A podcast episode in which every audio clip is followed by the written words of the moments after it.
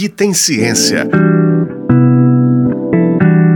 Pesquisas da UFMG ao seu alcance.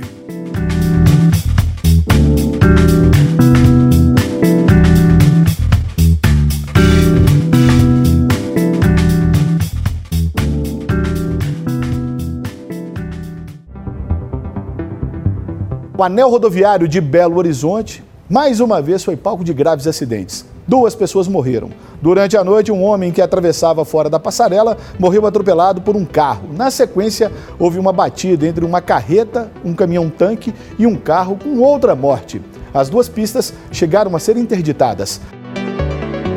O anel rodoviário ele foi concebido na década de 60 para desviar um fluxo de passagem de rodovias, né, no caso das três rodovias que compõem ele hoje, que é a BR-040, 262 e 381, que antigamente passava pelo centro de Belo Horizonte. Esta é a Bárbara Matos, professora da UFOP, Universidade Federal de Ouro Preto, e autora de uma tese de doutorado defendida no programa de pós-graduação em Geografia da UFMG, que aborda a mobilidade de pedestres no anel rodoviário Celso Melo Azevedo, em Belo Horizonte. Com o passar dos anos, o entorno do anel, assim como toda a cidade de Belo Horizonte, cresceu muito, mas especificamente no entorno do anel é evidenciado esse crescimento urbano também. Então, o anel rodoviário ele é um indutor do crescimento, assim como várias outras infraestruturas de transporte, e também acabou sendo um indutor de outros conflitos, principalmente relacionados aí à contradição e conflito entre pedestres e veículos. O trecho de 26 quilômetros do anel, que faz a ligação entre as três rodovias que cortam a capital,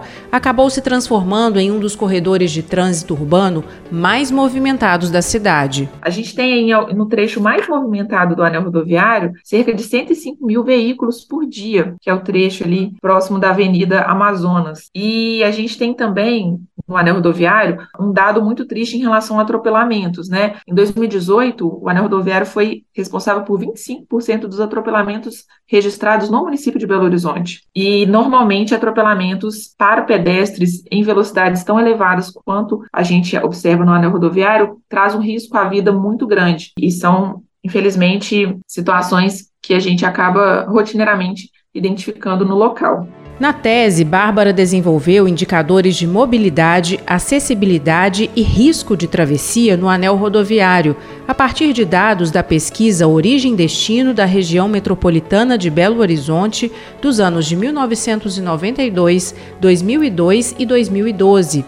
A última pesquisa Origem-Destino, correspondente ao período de 2019 a 2021, teve a metodologia alterada em relação às pesquisas anteriores e não foi incluída na análise. Com certeza tiveram algumas modificações relevantes em relação à mobilidade nesses últimos anos. Por exemplo, a implantação do BRT MOV ele não foi contemplado na pesquisa de 2012 porque ele começou a, operar em 2014, a partir da Copa do Mundo. Então a gente teve essa grande mudança na dinâmica do deslocamento da, da população de Belo Horizonte e também a introdução do transporte por aplicativo nesses últimos anos, que também modificou bastante essa dinâmica. Ao mesmo tempo, por mais que a gente tenha essa defasagem em relação aos dados, é o dado mais recente e ainda é o dado utilizado para planejamento de transportes na região metropolitana. Mas a gente consegue ter um retrato muito interessante sobre essa mobilidade e também consegue, a partir de dados populacionais, fazer algumas previsões. Uma das constatações do estudo feito pela pesquisadora, com base nos dados da pesquisa Origem-Destino do período de 1992 a 2012, é que o deslocamento motorizado no anel rodoviário aumentou. Tem uma predominância de deslocamento pelo modo motorizado, foi identificado isso em 2012. Também teve uma redução, se a gente comparar entre os anos, né, o histórico, de 2012 a 92, a gente tem uma redução na quantidade de atravessamentos. Então, as pessoas estão atravessando menos, cerca de 40% a menos em 2012, se comparada a 92 sendo que a população aumentou nesse período, né? Tem também uma redução de áreas com um valor alto de atravessamentos. Então, a gente teve uma redução aí de 29 áreas que tinham mais de 250 atravessamentos em 92 para 12 áreas com essa quantidade. E também teve um aumento de áreas sem atravessamento, que em 92 eram 14 áreas onde não havia nenhum atravessamento, e em 2012 foi identificado 32 áreas. Ao longo de sua extensão, o anel rodoviário conta com 22 passarelas, o que dá em média uma passarela a cada 1 quilômetro e 200 metros da rodovia. Mas a construção dessas estruturas nem sempre facilita os atravessamentos, como explica a pesquisadora. Locais de infraestrutura como rodovias urbanas, que a gente não tem semáforo, não tem faixa de pedestre para um atravessamento adequado para o pedestre em nível, são feitas infraestruturas para atravessamento em desnível, que pode ser a passagem subterrânea ou a passarela. No caso do anel rodoviário, a gente tem a predominância de atravessamento dessa infraestrutura, né, dessa passarela, para permitir um atravessamento mais seguro, quando utilizada, porque a gente sabe também que há a problemática de não utilização dessa infraestrutura, porque a passarela penaliza muito o pedestre no seu atravessamento, aumenta o tempo de deslocamento, aumenta a distância de deslocamento, mas é a infraestrutura disponível no local. A partir da análise, foram identificados trechos que oferecem maior risco para os pedestres no anel rodoviário. A área, né, localizada ali no bairro Vila da Luz, Goiânia, foi a área de maior risco potencial também, que já era uma área com baixo acesso à passarela, com alto potencial de atravessamento, e essa combinação desses fatores mostrou que a área de maior risco na cidade de Belo Horizonte para o anel, para o pedestre se deslocar. Tanto que nesse local, se a gente observar a média de atropelamentos de 2016 a 2020, é o trecho que tem maior quantidade de atropelamentos por quilômetro, cerca de 10,2 atropelamentos por quilômetro nessa média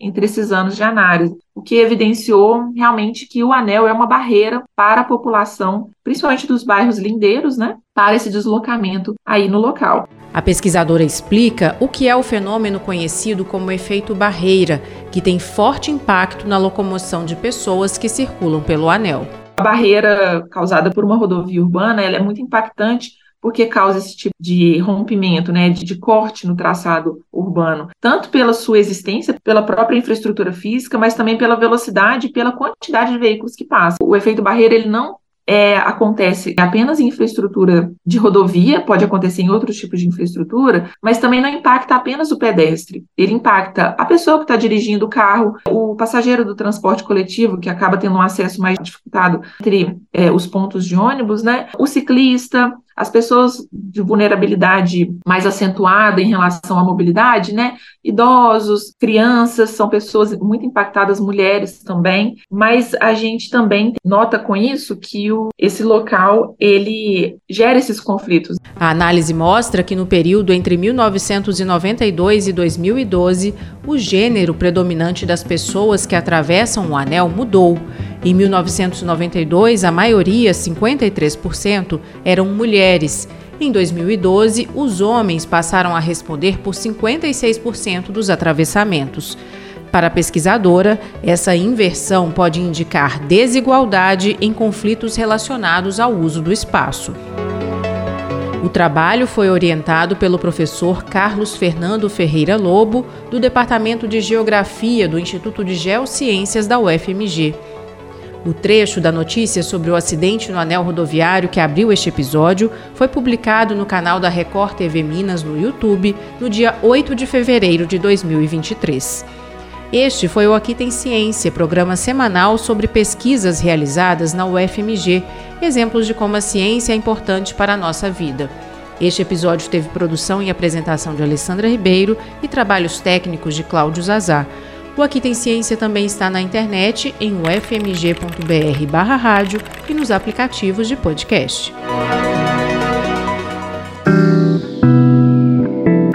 Aqui tem ciência. Pesquisas da UFMG ao seu alcance. Uma produção do Núcleo de Jornalismo da Rádio UFMG Educativa.